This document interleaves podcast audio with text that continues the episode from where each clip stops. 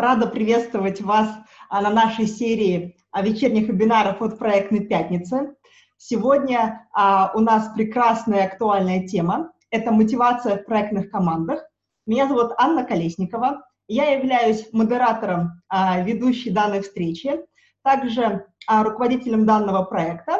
И я хочу вам сказать, что у нас сегодня прекрасный спикер Денис Фадин, очень интересный человек, разносторонний, яркий. Я думаю, что он сегодня поделится с нами а, большим количеством знаний в рамках своего опыта, да, и в рамках нашего тайминга, а уже во время и после его выступления вы сможете задавать вопросы. А, естественно, сразу хочу обратить ваше внимание, что вам будет предоставлена и запись данного вебинара, и презентация данного вебинара, поэтому не переживайте. А, для ваших коллег для тех участников, кто сегодня не смог к нам присоединиться, а будет нас слушать, весь материал также а, доступен для вас. А, так, да, да, да, да, вот я вижу вопросы эти, сразу предупреждаю их, запись будет. Значит, все хорошо.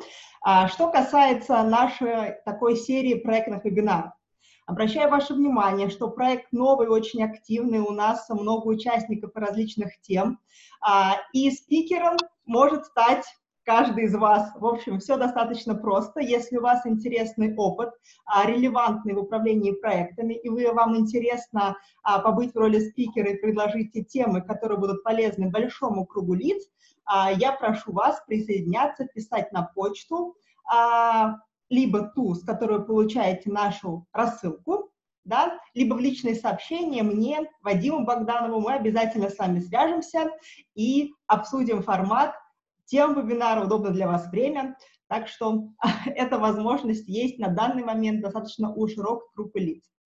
А, что касается нашей сегодняшней темы, я думаю, мы к ней сейчас вернемся. Это мотивация в проектных командах. Как я уже говорила, сегодня у вас будет возможность узнать об опыте руководителя проекта с десятилетним стажем, с возможностью задавать вопросы, а как мотивировать и как работать в командах, а, если у вас большое количество участников, крупный заказчик или крупный проект.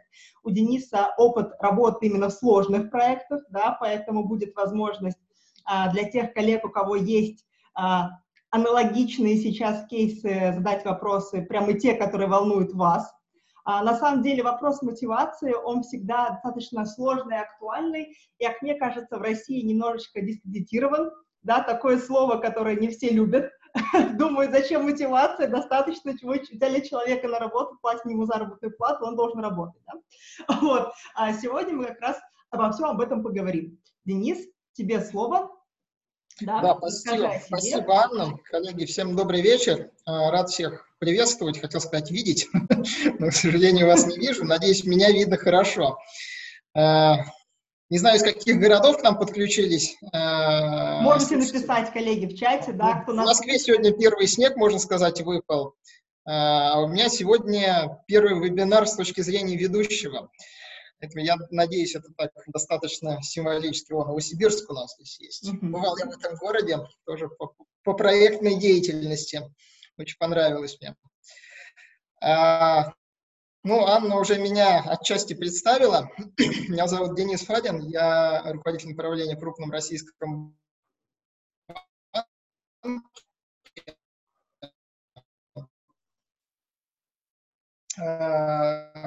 проектной деятельностью я порядка 7, уже больше 8 лет, э, я непосредственно управляю проектами роли э, менеджера по проектам.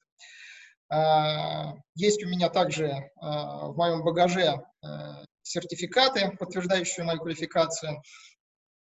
В прошлом году вот я IPMA Level B а, получил, в этом году прошел обучение и сертифицировался на Agile. Ну, давайте начнем, собственно, с нашей темы ради которой мы все собрались, это мотивация в проектной деятельности. Вообще, сама эта идея рассказывать о данной теме у меня появилась из-за того, что не так давно я задумался о следующем, что я 15 лет уже занимаюсь э, профессиональной деятельностью, работаю. За это время, если учитывать в том числе мои перемещения в крупных компаниях, то есть смены подразделений, блоков, направлений, то, ну, если каждое такое перемещение рассматривать как смену, то у меня где-то было уже порядка 8-9 смен работы. То есть э, я был в различных 8-9 разных, скажем так, контекстах, что ли. Э, и э, я, проанализировав этот свой опыт, понял, что э, в зависимости от того, э, где я работал, у меня было какое-то э, разное ощущение, разное желание, что ли, работать и реализовывать проекты. Хотя в целом Э, я не могу сказать, что кардинально как-то все отличалось с точки зрения содержания работы. Все время это были интересные, охватывающие, с понятным результатом, который я хотел достичь. Но почему-то в одних случаях я, условно говоря, вставая с утра на работу, хотел туда идти, можно сказать, бежал, а вечером ну, не то чтобы не хотел уходить, но не замечал, что уже там 7, 8, 9 вечера, да, а были случаи, когда все было ну, если не на 180 градусов наоборот, ну, то хотя бы, так скажем, на 90 градусов. И проанализировать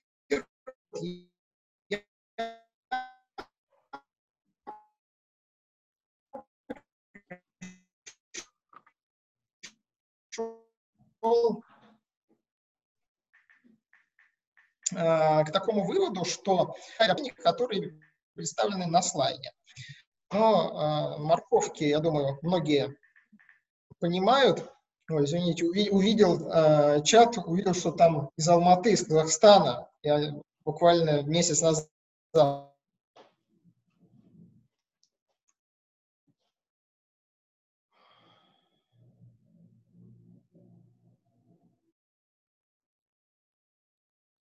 морковки спереди, морковки сзади, я думаю, все прекрасно знают и понимают, что это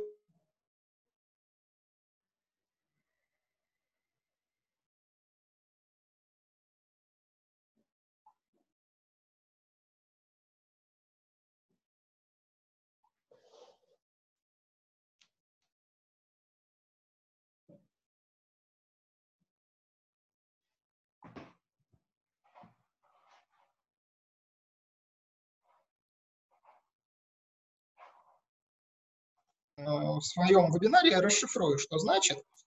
Э, хотелось бы отдельно отметить, что верхние три драйвера, это две морковки и доступность, они являются такими фундаментальными, э, базовыми, если выражаться терминами agile, это некий MVP, да, minimum viable, viable product, то есть минимально жизнеспособный продукт с точки зрения Э, мотивации, которые нужно внедрить, чтобы хоть как-то мотивация работала. Остальные два драйвера – это успешные примеры внутренней атмосферы, это уже, э, скажем так, тюнинг некий первых трех. То есть нельзя начинать с тех двух, с внутренней атмосферы, с успешной примеры, начинать надо с верхних трех. И если хотим дальше усилить э, эффект от них, катализировать, скажем так, нужно эти два добавлять. А, давайте разбираться тогда, что а, в рамках какого драйвера нужно делать, чтобы сотрудники чувствовали себя комфортно, руководители тоже чувствовали комфортно, и самое главное, чтобы при этом достигались результаты. Начнем с, самым популярным, морковка спереди, хотя нет, наверное, самая популярная морковка сзади у всех руководителей, но э, начнем мы с морковкой спереди. Все, э, я думаю, прекрасно понимают, что это такое. Это когда Э, за какой-то понятный результат э, сотруднику или руководителю проекта, ну или еще кому-то э, дается понятная, не буду говорить премия, дается понятный положительный стимул, так это назовем. Да, да в первую очередь, первая мысль, которая приходит, это, естественно, деньги. И я здесь не буду отрицать то, что это важно, и не буду переубеждать в том, что на самом деле там нужно работать не за деньги, а за какие-то эффекты, за то, чтобы оставить свой след в истории и так далее, и так далее. Да, это все тоже и есть, но все-таки на первом месте понятно, что э, должны быть деньги. Но в проектной э, деятельности я бы, я думаю, что нужно э, проводить э, определенные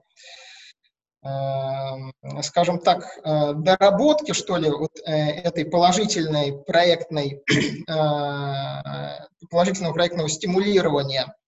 Вот в какой части. Очень часто, например, проекты, ну, у меня часто проекты, это достаточно долгие, достаточно сложные мероприятия.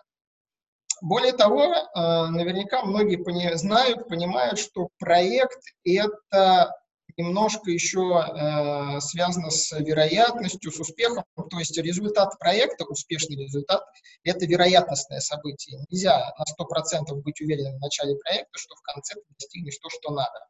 Особенно в долгих, в больших проектах. И очень частая ошибка э, руководителей, которые хотят стимулировать свою команду и руководителей проектов с помощью проектных премий, состоит в том, что стимул привязывается только к конечному результату проекта. Если проект большой, длится полтора-два года, да, то э, давайте просто представим, как, э, как бы должна работать, должен работать такой стимул. То есть я, да, там, будучи руководителем проекта или членом проектной команды, просыпаюсь с утра утром и, идя на работу, должен в голове как бы так прокручивать примерно такой сценарий, что вот если я успешно реализую этот проект, который там завершится через полтора-два года, то, возможно, я что-то за это дополнительно получу. Человеческий мозг, он устроен э, достаточно просто он не любит э, таких сложных, э, слож... многоступенчатого анализа, то есть если сделать это, то будет то, и если будет то, то будет еще то, и так далее, и так далее, и так далее, и в конце так по цепочке мы что-то э, получим. А в данном случае получается как раз такое, ну, получается ситуация, что такие долгоиграющие проектные премии вынуждают э, сотрудников размышлять именно таким способом. А мозг, он сопротивляется размышлению таким способом. Очень хороший пример, он вот на мне точно работает, это изучение английского языка. Если у тебя нет явной потребности э, там, завтра или через месяц знать английский язык или чего-то, то вряд ли ты его будешь изучать. То есть все прекрасно понимают, что английский язык нужен, в принципе, для того, чтобы, ну, давайте там пофантазируем, э, читать зарубежную литературу да, на английском языке, чтобы быть более развитым, чтобы э, иметь более широкий кругозор, чтобы иметь возможность устроиться в международную компанию работать и в конечном счете, да, чтобы там, получать, что говоря, больше денег, чтобы реализовать какие-то свои там, цели, мечты. То есть уже вот много вот этих ступеней, на второй ступени уже мозг сбивает, говорит, нет, все, мне не нужен английский язык, если так, так много нужно ступеней пройти. И с долгоиграющими проектными премиями очень часто возникает примерно то же самое, что мозг начинает сбиваться, говорит, нет, все, мне эта премия не нужна, я просто сейчас схожу на работу, отработаю, что, что сегодня требуется. А вот на полтора-два года вперед думать, да еще там не факт, что все получится, это я не буду. А к чему, такой мой, к чему я так долго подводил? Это к тому, что если проект достаточно длинный и при этом еще и сложный, нужно вводить премии за промежуточные результаты.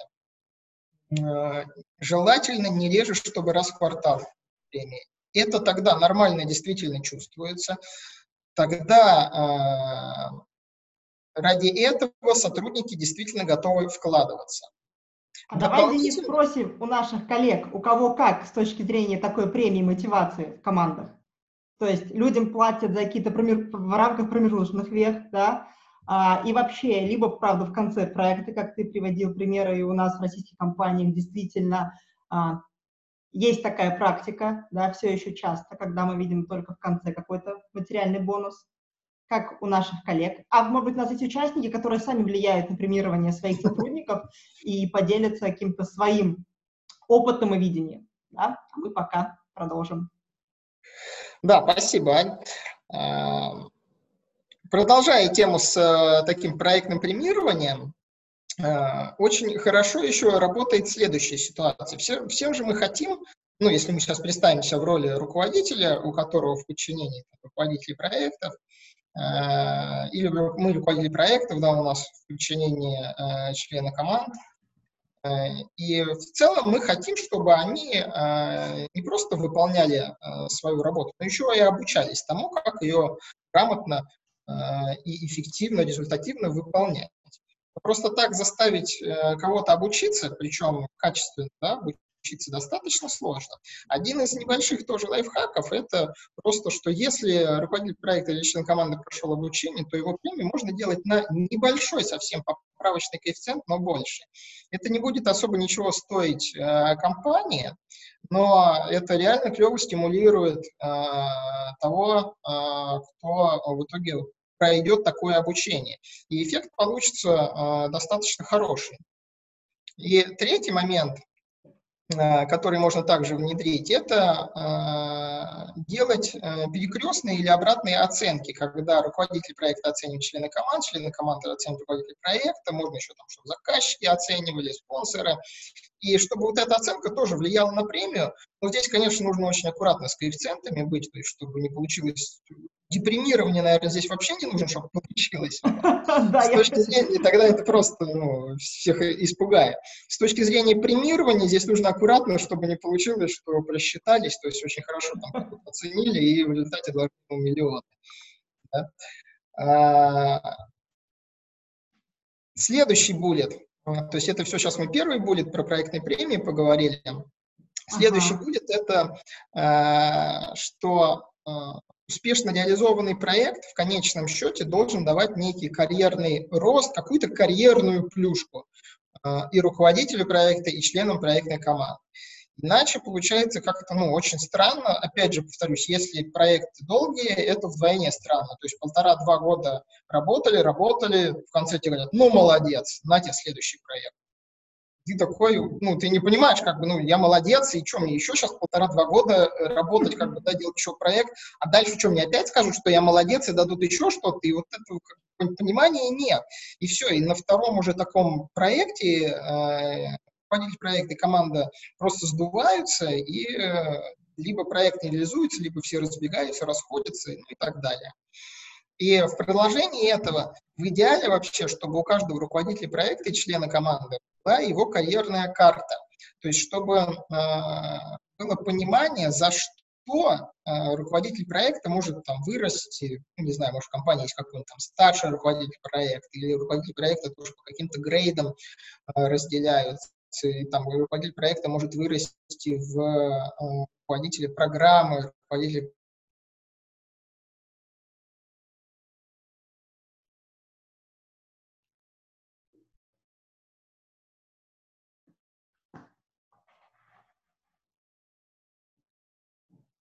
опять же, получается, что все просто работают, работают без этого понимания, и, соответственно, вот этой морковки спереди нормальной нет. Так.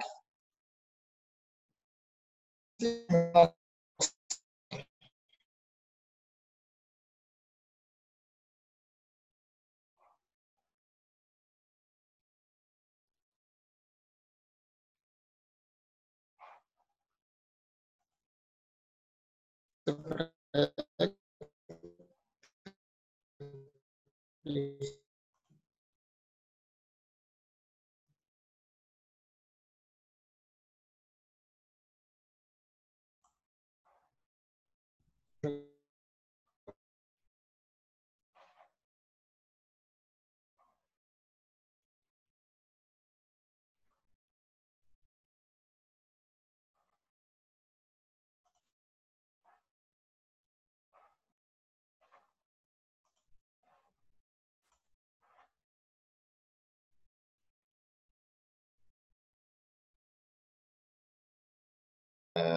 знаете, есть такое исследование, что там, если на дегустации там предложить два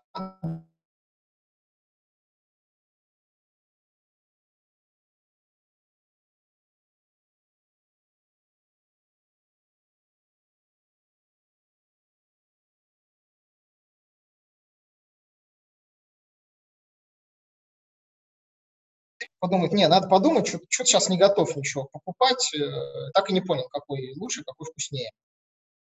Вот с обучением примерно та же ситуация. Самое лучшее – это когда компания заранее позаботилась о том, чтобы э, сотрудникам не нужно было бороздить просторы интернета, а нужно было просто там либо зайти на внутренний портал, либо обратиться в HR-службу и обучиться тому, что э, их волнует. Идеально, чтобы было внешнее обучение, потому что ну, внешнее обучение, оно, как правило, более престижное, если еще в конце сертификат дается, то все, сотрудник будет э, максимально доволен, и, что называется, он ваш, и вкладываться в ответ он будет достаточно хорошо. Это в том числе по себе проверил. Э, я к своему стыду, знаете, до 2013 года даже не знал и не задумывался о том, что в проектном управлении есть какое-то обучение, есть какие-то сертификации. И в 2013 году моя компания меня, можно сказать, насильно отправила на обучение IPMA, когда я получил Level D. Я даже не хотел туда идти, потому что у меня была куча текущих важных задач, еще два дня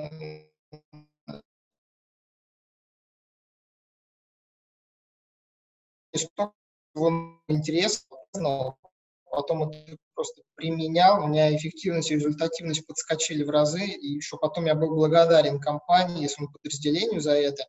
И, э, не знаю, мне еще, по-моему, через год даже казалось, что я им должен Э, потому что я должен им за это обучение, да, и все пытался отработать это.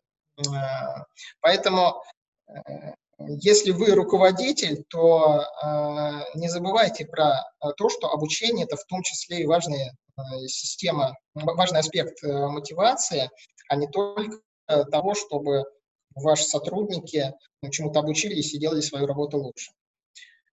А, следующая морковка сзади у нас. А, как я уже говорил, самый популярный это инструмент, как правило, да, то есть не сделаешь, будет тебе а, штраф депримирования.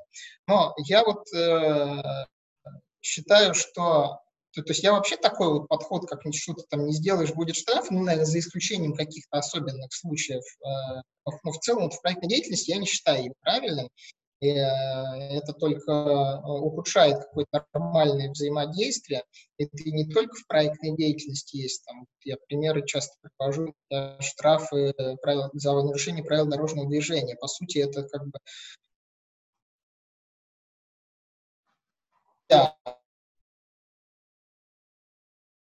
а что-то можно, но просто за деньги, да, платно. Э, поэтому как бы сама такая фундаментальная суть, э, она теряется. Э, что касается проектной деятельности, какие здесь могут быть стимулы, которые подталкивают сзади, если это не деньги, как я сказал? Очень хорошо работает всевозможные аттестации и оценки сотрудников.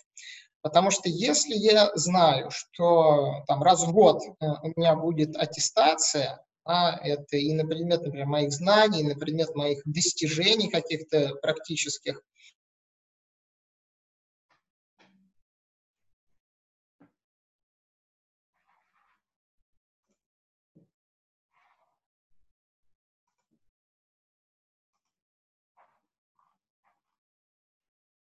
Э,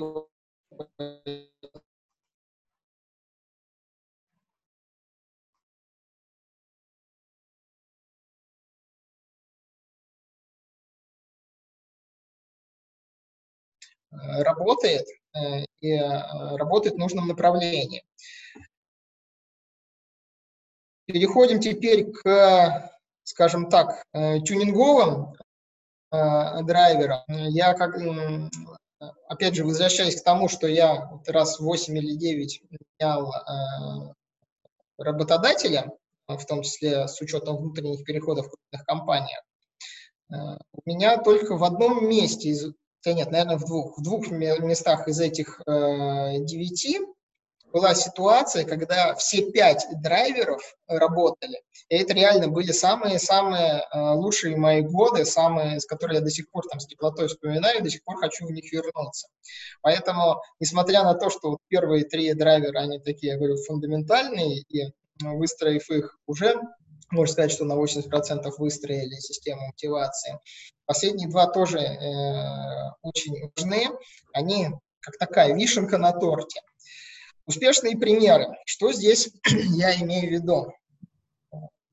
Вот в одном из э, тех подразделений, где я когда-то работал, у нас была такая хорошая традиция, что как только появлялся пример успешных проектов, ну, и не обязательно это было в конце проекта, вам даже там в середине проекта какой-то успешный кейс сложный прошли, то сразу э, об этом сразу все узнавали, то есть это была у нас там такая доска, э, не то что почета, а доска, на которой там различные интересные да, истории, кейсы вешались, у нас были регулярные э, собрания, на которых э, руководители проекта э, могли делиться э, тем, что они какую-то там сложную ситуацию разрешили или большой результат достигли.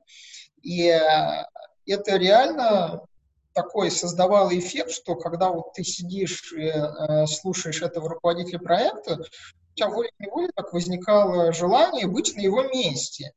Ты так понимал, что, в принципе, это возможно. Ну, что, у меня столько же рук, столько пальцев, как да, голова, там, глаза, нос, все как есть, и вот он сейчас рассказывает, да, это все осталось только там запомнить, как он все это прошел, и повторить. И реально это работает, в принципе. И, условно говоря, там, через несколько месяцев уже ты стоял и рассказывал, как у тебя что-то очень хорошо, удачно получилось. А еще через несколько месяцев еще кто-то рассказывал. Это относился не только к руководителям проектов, но и к членам проектных команд. И это очень классно работало, это создавало такую неповторимую Э, атмосферу, это заряжало нас э, э, положительной энергией друг от друга, и мы хотели дальше совершать эти подвиги, даже было как-то неинтересно жить, если у тебя в проекте просто все нормально, как-то ты думаешь, не, надо что-то найти, чтобы там как-то преодолеть, погеройствовать.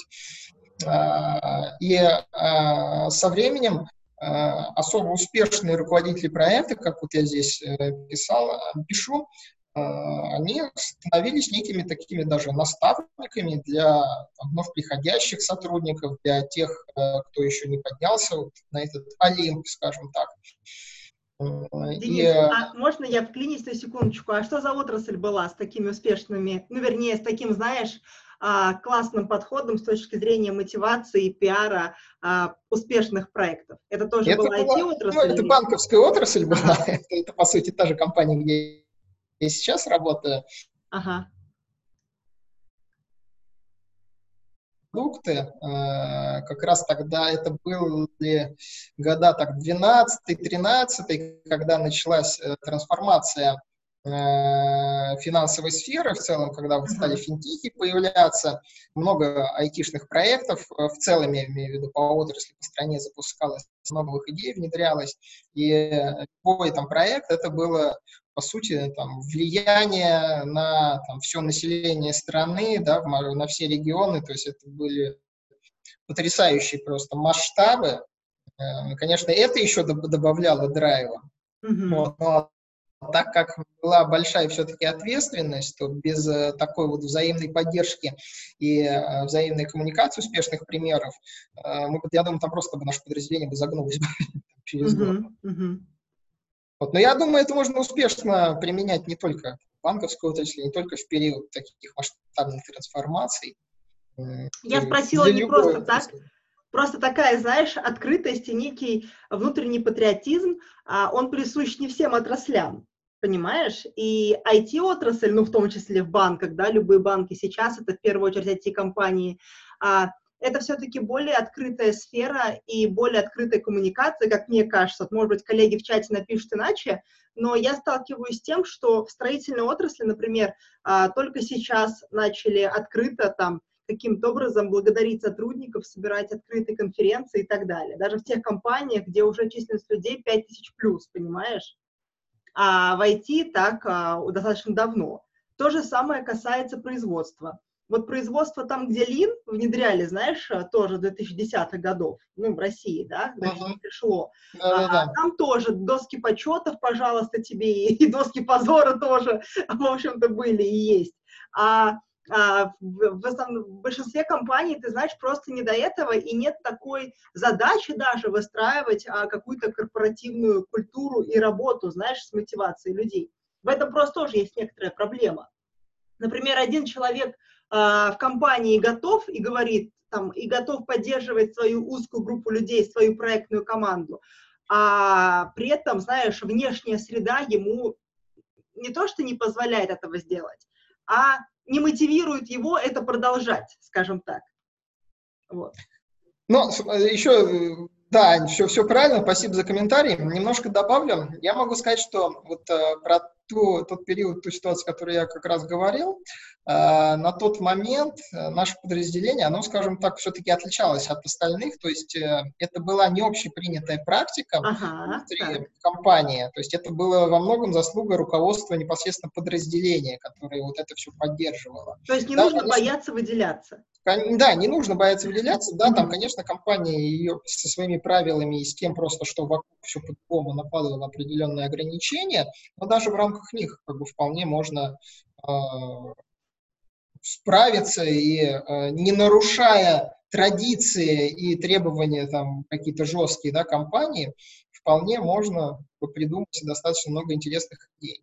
И вот, кстати, ты сейчас сказала про Лин, да, про вот это все. Я года три назад был э, в одной компании, не буду говорить, какая. Ты, не, ты нигде не говоришь, какая, я уже даже я не спрашиваю. Специально так. не буду говорить. Да, да, да. В общем, компания это занимается э, розничным ритейлом, доставки, э, интернет-доставка э, розничных продуктов, там и продукты питания, и э, остальные ну, ну, у нас семь компаний осталось в голове на выбор, так. Сколько, семь? Семь. Вот, Сейчас семь.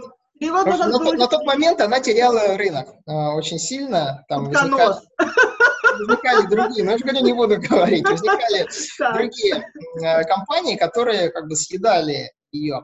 Вот, и тогда она задумалась о том, что да, нужно всякие там лины, джайл, вот это все внедрять. Вот, и я у них был и э, увидел, да, там у них там на стене тут, тут тоже различные доски, там все, э, раз предложения, какие-то там свои приколы, своя такая атмосфера, чтобы зашел, прям проникся, вот, да, так человек со стороны, я понял, что у них какая-то внутренняя атмосфера. Вот. И в целом сейчас я так смотрю на эту компанию, она реально тогда вернула, вернула себе свою там долю, вообще свой успех, и даже, может быть, э, перешла остальных. То есть мы сейчас, по крайней мере, вот я с супругой, мы пользуемся их услугами сейчас. Ну все, после скайпа скажешь мне, угадала я или нет. Так. Хорошо, скажу. Так, ну что, это касается внутренней, ну, не то что внутренней атмосферы, а успешных примеров, а как раз внутренняя атмосфера – это то, практически к чему мы Пришли к этому, так. Да, пришли. А, немножко это, да, связано с предыдущим пунктом.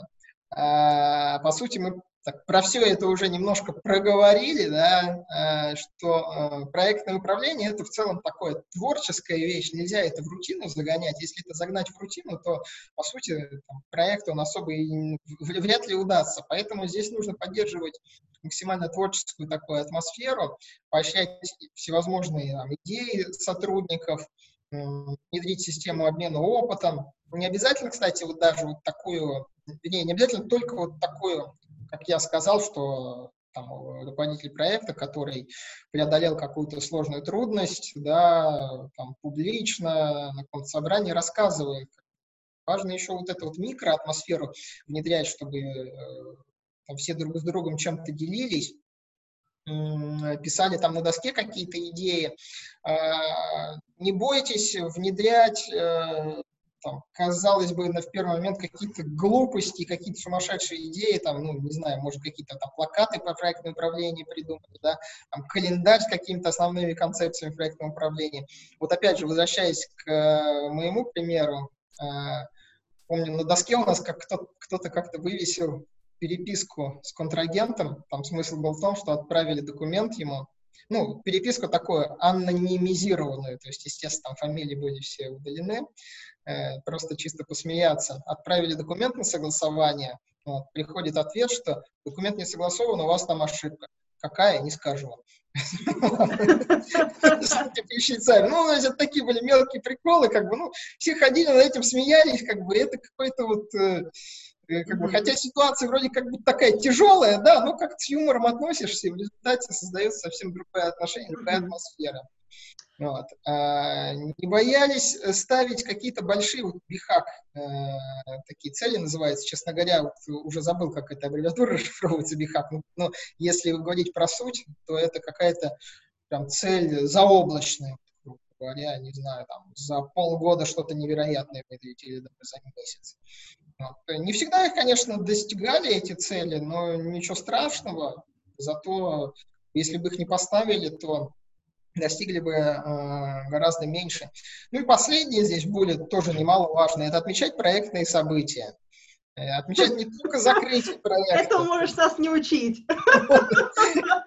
Не, на самом деле, на самом деле, вот реально не везде так. Не везде. Я был удивлен, когда увидел, э, столкнулся с тем, что как бы где-то не отмечают там, даже закрытие проекта, закрытие, то есть мы обычно там отмечали и открытие проекта, и какой-нибудь успешный там выход на конкурсную комиссию, и что-нибудь там с подрядчиком закончили, отмечали. Э, закрытие проекта, само собой, там. Коллеги, а, вот а давайте, пока я не перешла к провокационным и сложным вопросам для Дениса, а то он как раз расслабился, а я ему сейчас подготовила уже вопросы хорошие. Вот, и вы, я уверена, тоже а, зададите ему вопросы о прикладных вещах. Напишите, пожалуйста, с точки зрения вообще, да, если мы говорим про атмосферу, про праздники, у кого отмечают что-то, связанное с проектной деятельностью, а у кого нет. Или отмечайте, например, только дни рождения вместе, да, тоже как мини, но традиция для атмосферы внутри. Вот у нас есть Кирилл из Астаны, у нас, ой, из Алматы, простите, кажется, он нас слушает второй раз, ну, второй раз из двух, вот, и а, мне интересно с точки зрения тоже казахстанского опыта, а, и работы с корейскими контрагентами, а, насколько это принято, не принято, да, у всех разные культуры, традиции, тоже интересно вас почитать. По опыту, по своему опыту посещения Казахстана, мне кажется, там это принято. Да, он Кирилл пишет, что корейцы отмечают все подряд. Ну, вы знаете, чем более интернациональная команда, тем больше праздников. То есть это как плюс. Когда мне говорят, Анна, какой плюс работать с людьми из разных там культур, народностей, это же сложно. Я говорю, ну первое, у вас много праздников. Если народности восточные, у вас будет много вкусной еды. О, это да. Вот, то есть, в принципе, так, ага. Да, кстати, вот Кирим правильно написал. Казахи отмечают дозированно. Ты знаешь, я тоже сталкивалась, ну, я много работала с Казахстаном, да, есть пятница у казахов. А, много работаю, и работала, и работаю сейчас, и это не так, как в некоторых других восточных странах. То есть там, вот знаешь, есть во многих компаниях, особенно чем она больше, чем она, а, скажем так, там больше европейского менеджмента, то есть ребят, которые обучились где-то в Европе, а, тем меньше у них такой, знаешь, а, своей уже культурной традиции. Интересно, но у меня все равно от Казахстана впечатление, что там отмечают, кормят на убой просто. Ну, гостей всегда так встречают во всех странах, куда не прилетишь. Да, ну, да, в большинстве да. своем, на самом деле. Так, угу. что еще ты нам хочешь сказать в рамках своего основного доклада? А, ко мне уже вопрос. Так. Не, на самом деле это, наверное, все, что я хотел рассказать. А, то есть повторюсь еще раз. Да, давай подытожим. То есть основные подытожим. Вещи, То есть всего, всего вот я выделил на основе своего 15-летнего опыта такие пять драйверов, а, которые, если реализовать, внедрить, это прямо вот на 100% все. Команда, руководители проектов, они ваши, сделают что угодно. А, при этом вначале внедряем первые три, это некий базис, фундамент, потом уже ну, не в смысле прям в хронологическом строго так строгом хронологическом порядке, что пока это не закончили внедрять, э, нижние не внедряем. Э, но э, не надо начинать с внутренней атмосферы там, и пытаться какие-то успешные примеры выудить, пока у вас не настроено то, что сверху. Это иначе будет сплошные там клоунады какие-то, да, и это, наоборот, может расслабить только команду, uh-huh. и ухудшить все, и развалить. То есть вначале вот именно жесткий такой фундамент внедряем, потом уже нижний на это накладываем, и тогда получается синергетический эффект хороший. Угу. То есть сначала мы организовываем процесс, обязательно устанавливаем какие-то прозрачные правила с точки зрения работы, премирования, депримирования и так далее, да, если да. это есть. А даем возможность людям научиться этому, да, да. то есть доступное обучение. Я согласна с Денисом в том, что если есть у вас такая возможность, либо вы еще, она есть в компании, но вы ей еще не пользуетесь, а, пройти обучение за счет организации, либо а, организации своим сотрудникам и обучиться, в том числе получить международные сертификаты, это тоже плюс. И, кстати, возвращаясь к изучению английского языка, я считаю, что получение международного сертификата хорошо подталкивает к изучению английского языка. Это на своем опыте.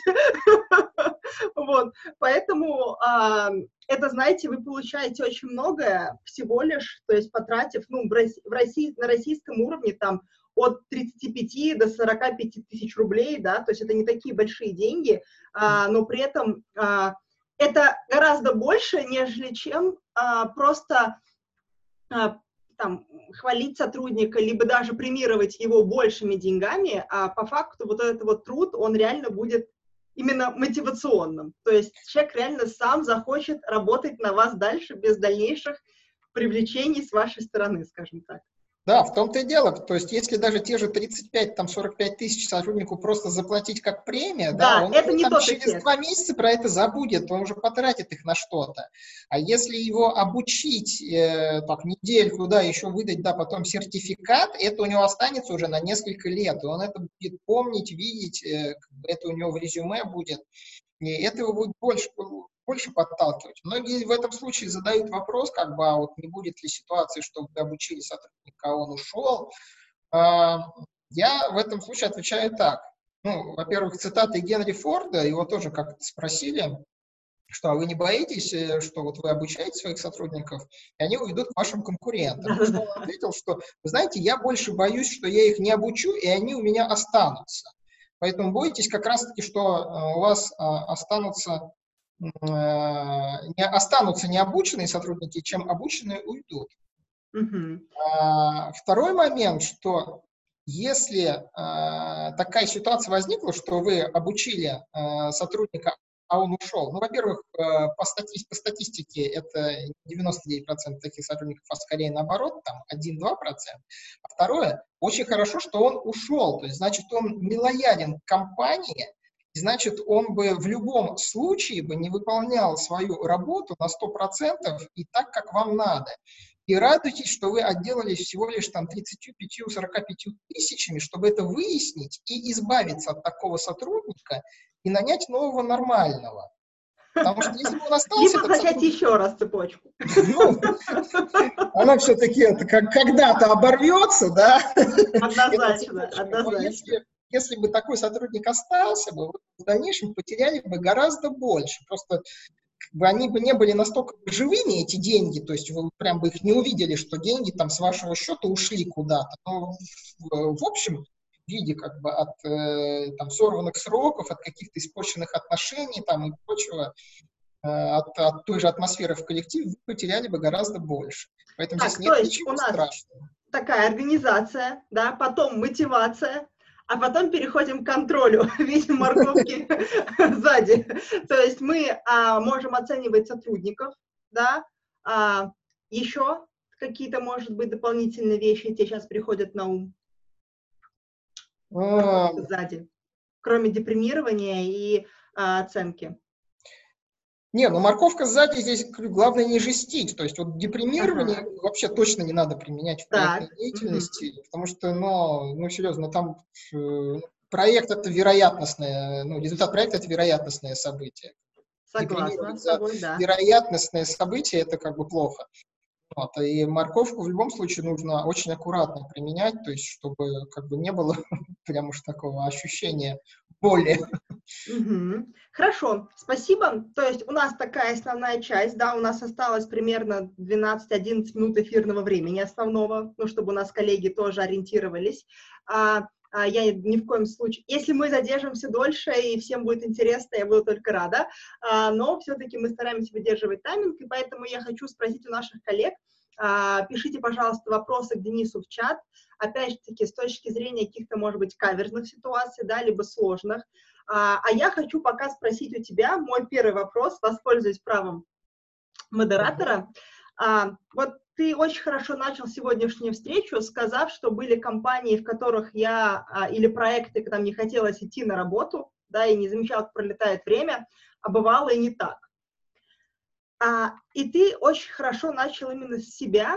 Вот как ты считаешь, что делать, если компания сделала все по инструкции, либо без, либо по наитию, в общем, но классная атмосфера, да, а, всем хочется работать в этой команде, и большинство так. А вот есть какой-то человек внутри и понимает, что у него у самого мотивации-то нет, не хочется ему ничего делать. А, как ты работаешь с самомотивацией? То есть, и работаешь ли ты с ней? То есть, какие ты используешь инструменты для того, чтобы а, тебе самому реально что-то захотелось сделать? Пока отвечай, и там есть хороший вопрос уже в чате, я вижу. Да, я тоже уже увидел. Ага. А, но а, про самомотивацию, значит, есть сейчас много различных книг, материалов. А, что касается... Пользуешься меня... ты или не пользуешься? Да. Тоже ответ. Э, что касается меня, э, но э, здесь достаточно сложно, ну, тема самомотивации достаточно сложная. Я то есть, личную самомотивацию выстраивал, ну, наверное, порядка года. И все было, в принципе, так, скажем так, по классике. То есть нужно разобраться со своими ценностями, mm-hmm. прям вот реально их выписать, эти свои ценности. То есть бумагой ты работаешь? Конечно, да. Так, ага. Вот, и это первый момент. А второй момент, нужно постоянно ставить для себя какие-то цели.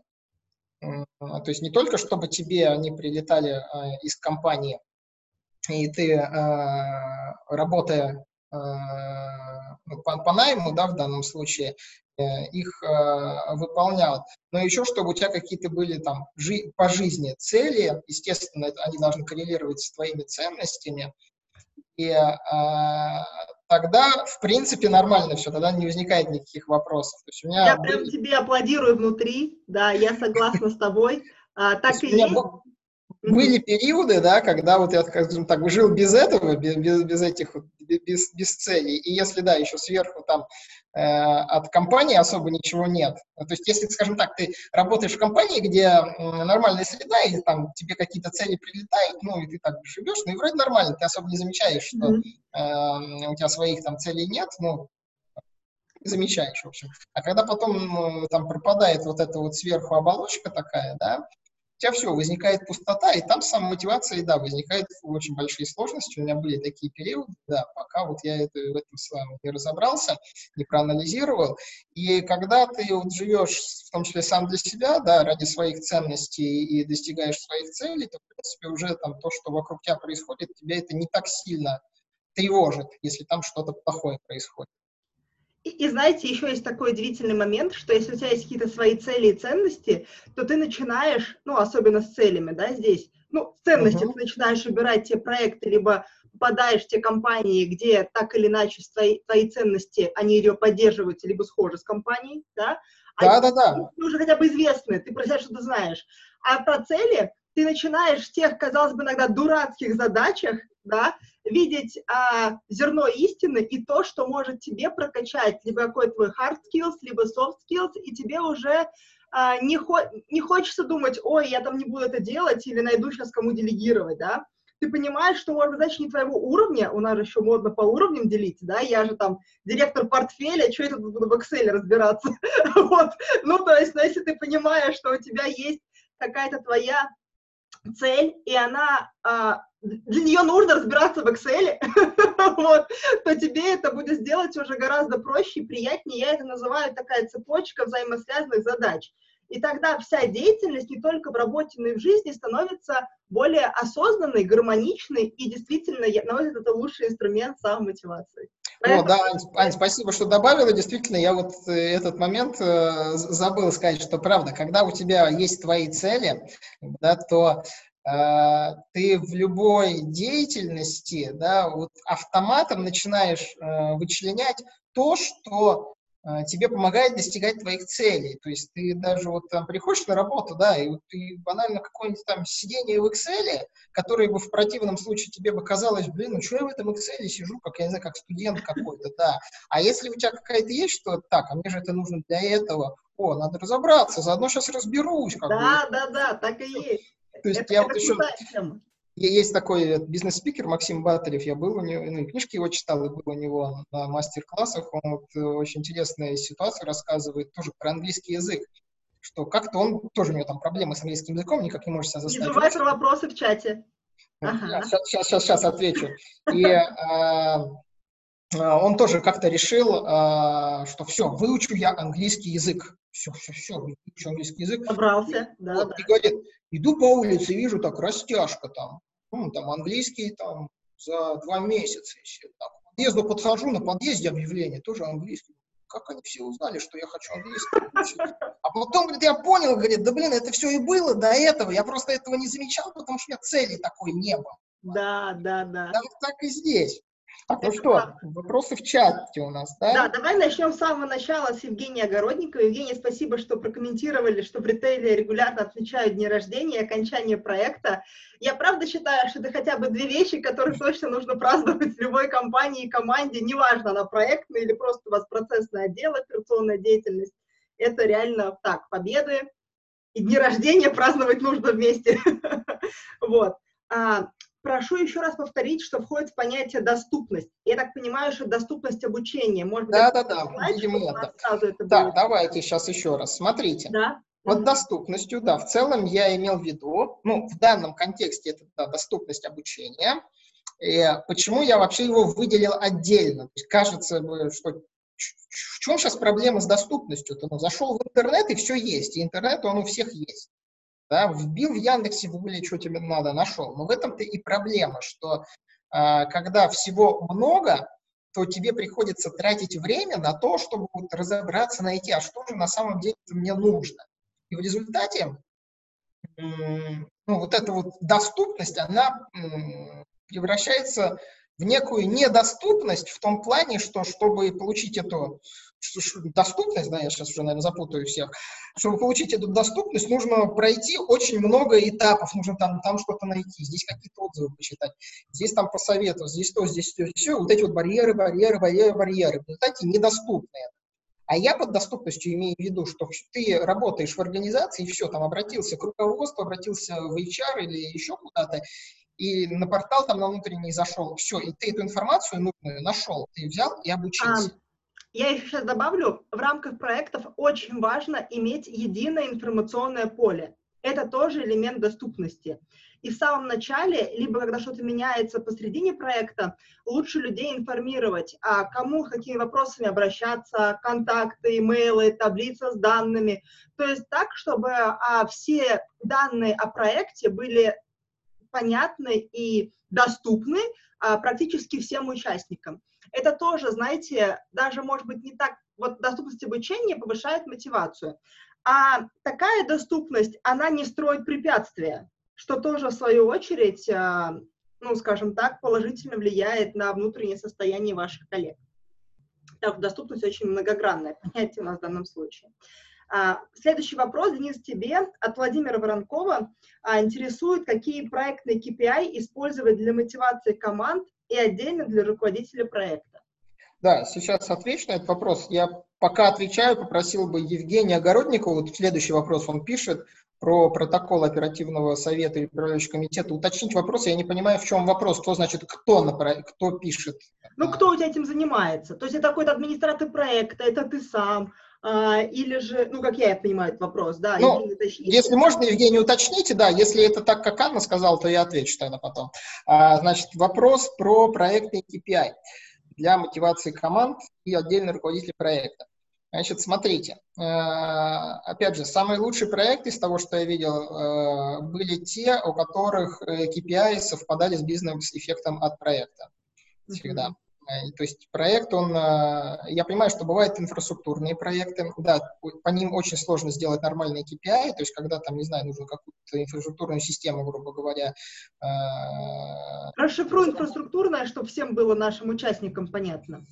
Ну, например, не знаю, какую-нибудь там базу данных. Условно. Да, поддерживающие какие-то элементы. Да, или э, систему для управления данными, ну, в смысле данными, как там как система для управления ну что, что, что, в общем, такое, то есть, что в целом все понимают, что это надо, да, то есть это э, сложно сказать, что это не надо, но э, напрямую посчитать, что это там сократит то-то, это невозможно. Или там возможно, но там сложно как-то в деньги э, сложно переводится.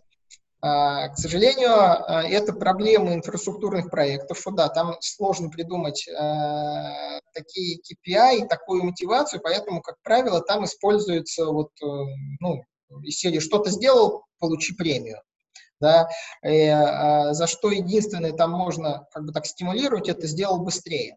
С этим понятно. А хорошо, если не инфраструктурные проекты?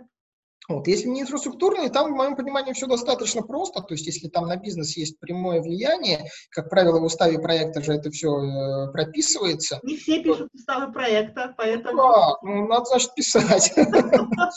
То есть, э, э, здесь нужно прямо к бизнес-результатам привязываться, и тогда все получается как бы гладко. И я вот сейчас видел у кого-то видел, что э, писали, что премирует всю команду. А, вот, да. Да, а, Кирилл, как раз писал, да. Бонусы получает команда, а индивидуальный сотрудник. Да, это вообще, кстати, классная вещь. А... И пусть они сами между собой делят, это тоже интересно. Да, да, да. А, Единственное, нужно в этом случае все-таки подумать э, относительно да, дифференциации внутри. То есть, ну, бонус получает команда, но это как это? Типа дали всем, условно говоря, миллионы, и они как-то сами делят, что ли? Или по каким-то правилам, но вот по каким нужно как- как-то это... Э... У меня есть такой опыт, я могу тоже поделиться. Но в крупных компаниях, я думаю, так не будет работать. То есть, ну... Нет, знаешь, если с самого начала говорить прозрачно правила игры, да, все понимают, что, ну, если мы говорим прямо о скрам-команде, и все понимают, что у них есть KPI на, на команду, предположим, минимальное количество багов, да, это один KPI, вот у меня реально в проектах KPI, на количество багов, KPI на количество релизов и их качество, ну, опять количество багов, да, а, и затем KPI на своевременное предоставление исполнительной документации. Вот. А, и если это все окей по нужным для нас параметрам, то это стоит столько-то денег для команды в плюс да? Вот, Кирим написал, процент от годовой зарплаты каждому члену команды. Да, вполне хорошая идея. Но тут самое главное, просто чтобы все понимали, да, что у каждого бонус зависит, условно говоря, от одного и того же показателя. От одного и того, то есть, чтобы не было так, что у этого от одного, у этого от другого. Ну, это заработные платы, да. А, кстати, интересно, ну вот тоже хороший, хороший пример, я возьму его себе на заметочку, Кирилл, спасибо. А, а у нас мы прям идем таким путем, что мы а вот миллион рублей, там условно, конечно, чуть меньше, чем миллион, но тем не менее достаточно хорошая сумма денег на 10 человек или там на 8, да, а, которые ребята могут поделить между собой. И ты знаешь, я знаю, что первый раз, первый квартал, когда только внедряли, делили поровну, а потом, и это как раз работало то, что мы хотели, что люди начали обращать внимание друг на друга и понимать, что чувак, ты явно там расслабился, да, и вот помнишь про KPI, когда будем делить, ты уже не получишь свои там 100 а, тысяч рублей, да, а это, наверное, будет 50. Вот. И то, если ты с нами останешься в команде, если будешь так работать, да. Вот, поэтому это как раз такой, знаешь, некий элемент самообразования тоже есть. Но, естественно, есть какой-то лидер при этом. Он может быть а, такой неформальный, да. Так, ну хорошо. Про KPI поговорили. А, Кирим здесь сделал хорошее уточнение. А, да, спасибо. Давай дальше пойдем. А, так, про... ну вот как раз следующий вопрос, да, про протокол. Евгений уточнил, что, э, я понял вопрос, э, Евгений уточнил, что считаю, что тот, кто составляет протоколы и управляет в итоге не только ожиданиями, но и проектом. Ну, здесь тема, конечно, немножко не про мотивацию в этом вопросе. Или если про мотивацию, то опять уточните, в чем, в чем вопрос. Но я отвечу, тем не менее, на вопрос. А, абсолютно верно особенно в больших бюрократических компаниях, что тот, кто, да, в итоге пишет протоколы, э, очень во многом и управляет ожиданиями проектами. Поэтому в моем случае очень часто это делал э, руководитель проекта, либо руководитель проекта обязательно просматривал, прежде чем протокол уйдет э, в какую-то рассылку. Да, я, я тоже хотела прокомментировать, что сам протокол пишет администратор либо личный помощник руководителя, да, у меня такая же ситуация. Но, естественно, перед тем, как это уйдет дальше и пойдет по каким-то, ну, участникам встречи, да, совещания, либо, а, может быть, даже внутрь команды, то, естественно, проверка и какая-то редакция со стороны руководителя проекта присутствует. Так, Так, ну у Кирима я смотрю еще один вопрос. Вот Очень про... много позитива. Все мы с тобой какое-то розовое рассказали, облачное, хорошее. Так. Какая роль отведена критике и порицанию в мотивации? А, здесь, ну, критика и порицание, да, я, наверное, немножко не рассказал. Это у нас в морковке сзади. А, по большому счету, я соглашусь, наверное, да, с Кириллом, что можно здесь еще один будет добавить, что если проводить там, да, только аттестацию вот эти вот оценки, то это слишком редко. Безусловно, как бы про регулярную а, обратную связь не нужно забывать, и обратную связь не только положительную, но, но и отрицательную. У нас в России, а, я, не, знаю, как в, в Казахстане, в России там, тема с обратной связью, в принципе, уже начинает так вызревать, я бы сказал. То есть она так зарождаться начала лет 10 назад в компаниях в плане того, чтобы давать э, обратную связь. Первые несколько лет никто это не умел делать, и, э, все делалось так по наитию, да, э, последний интуитивно. там, интуитивно, да, последние там лет года там, 3-5, вот то, что я вижу, с каждым годом все так лучше и лучше становится. А, есть э, очень много даже, скажем так, подходов и методологий относительно того, как давать обратную связь. То есть понятно, что не должна она быть из серии там, ну, в целом ты молодец, все.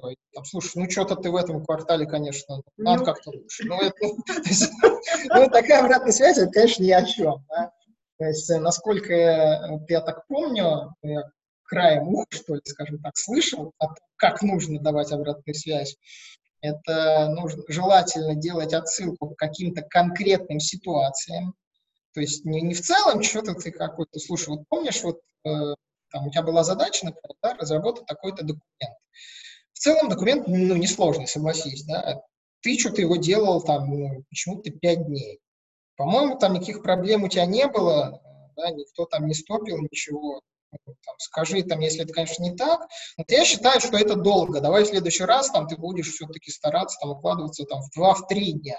То есть более такая конкретная обратная связь, да, привязанная к конкретной ситуации. И она, естественно, должна даваться, э, в общем, промежуток между событием и обратной связью, по которому оно, она дается, должен быть как можно меньше. Все стирается, причем там счет на дни идет лучше там в тот же день, на следующий день дать, уже там через неделю эффект будет меньше, через месяц и подавно меньше, потому что уже какие-то детали никто не помнит, и через месяц сотрудник на это скажет, что не, ну там, ничего, была же ситуация, что там куча аргументов приведет, действительно думаешь, а может, правда было это месяц назад, я уж не помню, там все наложится, поэтому лучше давать это там, в этот день, на следующий день, через два дня, но никак не через неделю, через месяц. Угу. Я могу здесь тоже добавить по обратной связи. Ты здесь сейчас сказала очень классную ремарку, не знаю, заметил ты сам это или нет, вот, что а, это заняло там 5 дней, давай в следующий раз это будет 2-3 дня, да? Это же очень важно. То есть ты дал не только оценку, ну, свою точку зрения происходящему, но еще и сказал свои ожидания. Uh-huh. Понимаешь? Очень часто люди говорят, делай быстрее.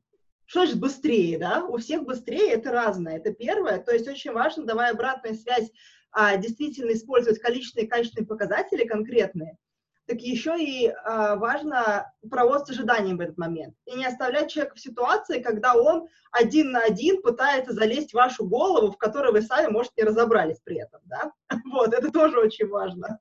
Я, я просто часто это вижу как со стороны, так и бываю а, участь, и даже за собой замечаю при общении с коллегами, что вот, Таня, вот здесь надо было еще указать конкретно, да, но сейчас, благо, есть мессенджеры, где можно, если что, быстро дописать, да, там уже, uh-huh. например, или живая связь прекратилась. Вот, то есть это тоже важно. Но и по поводу, чтобы не забыть, я использую такой инструмент, мы ведем общую таблицу в командах, где записываем а, и хорошие вещи, и плохие, и раз в две недели проводим общую ретроспективу, кстати, это не важно, IT-команда или нет, да, то есть это такая вещь, которую я перетащила из крама везде, где могла, вот, то есть ретроспектива, когда а, в кругу людей, которые постоянно работают вместе, люди делятся а, обратной связью и действительно приводят конкретные примеры, даже учитывая, что есть общий док, то есть там это видно сразу и даты, и с чем это событие было связано, и человек уже вспоминает контекст, ну и говорит как есть, да, то есть, а, ну, с- конечно, здесь должна быть достаточно высокая степень открытости с коллегами внутри. Мгм. Так, коллеги, а, я пока не вижу у нас новых вопросов в чате, а они Да, есть. вопрос Если разве есть? пишите, мы еще пару минут А, готовы уделить. ну да, вопросов больше вроде бы нет, но если еще есть, то пишите. Да, прям буквально это такая. Ага. А может быть, кто-то что-то не спросил, потому что стесняется или думает, что мы не знаем? Мы тут такие люди, ученые, сейчас то все. Ну вот, если кто-то что-то забыл, спросите, вот здесь мои контакты есть, а презентацию у нас потом, Ань, где можно будет? Да, смотрите, коллеги, всем, кто нас слушает сейчас онлайн и кто будет смотреть наши записи. А, значит, а, у нас, а, когда а, пройдет пятый наш а, вебинар, следите за расписанием, да, то есть это будет примерно в 20 числах а, ноября. После этого будет рассылка от проектной ассоциации, а, где будут отправлены ссылки на все, на записи всех пяти вебинаров, на архив со всеми пятью презентациями и на архив со всеми пятью а, подкастами. Вот. То есть примерно в конце ноября все все получат. Это а мы только начинаем такой опыт, поэтому мы сейчас подкопим, скажем так, информацию и оформим это красиво для того, чтобы вам было удобно пользоваться. А уже а, дальше материал будет моментально, то есть в течение двух дней вы сможете уже получить ко всему доступ. Да, нас благодарят. Да, Денис, тебя в первую очередь. Спасибо, что Спасибо. пришел к нам и согласился быть спикером. Вот Денис хоть и не говорит, из какого он большого российского банка, вот, но тем не менее, а, у Дениса, правда, классный опыт, и еще у вас буквально одна минута, чтобы что-то спросить у нашего спикера сегодня. Если же вопросы закончились, то а, мы с Денисом прощаемся ненадолго, уже в следующий раз, да, через две недели. А, Денис будет с нами снова. Ты помнишь это? Да, помню. Да. 13, 13 да, Да, будет? 13 Мгм. То есть у нас сегодня такой уникальный вебинар, и у тебя первый дебют, и первый снег в Москве, и первый раз мы объявляем о книжном клубе в проектной ассоциации. В общем, сегодня все в первый раз. А, Значит, а, у нас начинается серия а, классных вебинаров, причем это такой, пока это не дополнительный сектор, но я думаю, что рано или поздно он в него превратится. Насчет его Денис Фадин как такой основной инициатор этого мероприятия. Это книжный клуб. Будем обсуждать книги. У меня уже помимо Дениса есть еще три классных книги на обсуждение. То есть реально очень крутой опыт, возможность, а, не читая литературу, в том числе получить много инсайтов прикладных. Я тоже хочу обратить на это ваше внимание. А, иногда, знаете, я бываю часто на тренингах, дают большое количество книг, и думаешь, когда это все читать, да? Я тоже тренер и тоже даю большое количество книг. Вот, но а, я считаю, что если есть люди рядом читающие, есть кем поделиться, это тоже такой некий стимул. Так что можно и читать вместе с нами, начинать. Ну, в том числе какую-то специализированную литературу. Так что у нас а, Денис Фадин в следующий раз с а, одноминутным менеджером обезьяна, да, ты будешь? Да, совершенно верно. Вот. Это про тайм-менеджмент для руководителей. Кратко. Ага. В общем, в следующий раз мы а, продолжим. И еще какие-то вопросы, в том числе уже теперь связанные с тайм-менеджментом и с книгой, Денису можно будет задать. Так, ну слушай, тогда я так понимаю, что мы тебя потихонечку отпускаем. Вопросов чате больше нет. Коллеги, всем большое спасибо. А, я прощаюсь с вами до следующего раза. А, у нас следующий с вами вебинар состоится 13 ноября, также в среду в это же время. Будем вас ждать. Всем Спасибо всем. Ане тоже спасибо. До свидания. спасибо. Да, до новых встреч.